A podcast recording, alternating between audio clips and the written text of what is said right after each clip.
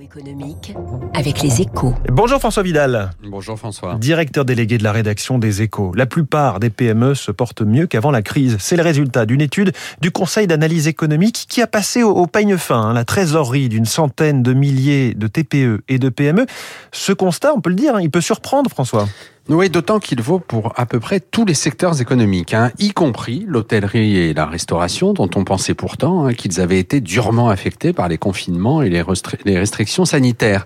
Eh bien, au final, c'est le contraire qui s'est produit, puisque la proportion des restaurants et des hôtels qui se déclarent en bonne ou très bonne santé financière a doublé depuis novembre 2019. L'explication de ce paradoxe réside évidemment dans le quoi qu'il en coûte, hein, qui a permis de financer les PGE, les prêts garantis par l'État, le chômage partiel et les mesures de soutien du Fonds de solidarité. Oui, alors c'est une très bonne nouvelle. Faut-il en conclure que l'État en aurait trop fait?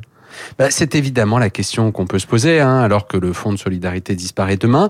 D'autant que dans les mois qui viennent, les bonnes nouvelles concernant la santé des entreprises vont se multiplier. Euh, c'est bien simple. D'après la dernière prévision de la Banque de France, leur taux de marge devrait atteindre 35% cette année, soit un record absolu. Jamais notre tissu économique n'aurait été aussi rentable. Mais on aurait tort d'y voir euh, le résultat d'une surcompensation par l'État. D'abord parce que ces bons chiffres résultent pour une bonne partie du formidable rebond de l'activité économique des derniers mois. Ensuite, parce qu'il représente une moyenne et qu'il masque donc des difficultés géographiques ou sectorielles. Enfin, parce que même si les pouvoirs publics ont pu se montrer trop généreux à l'égard de tel ou tel secteur, ce qui est inévitable hein, lorsqu'on déverse 200 milliards d'euros d'aide en quelques mois, il faut se souvenir de la dépression économique qu'on nous promettait en sortie de pandémie.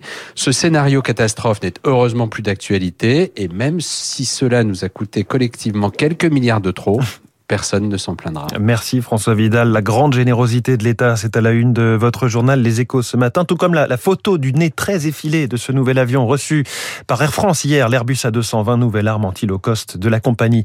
À demain François. Dans un instant, l'invité de l'économie, il murmure à l'oreille des patrons face à leur transformation accélérée par la sortie de crise. Robert Nambeau, président de Grande Thornton. Radio Classique.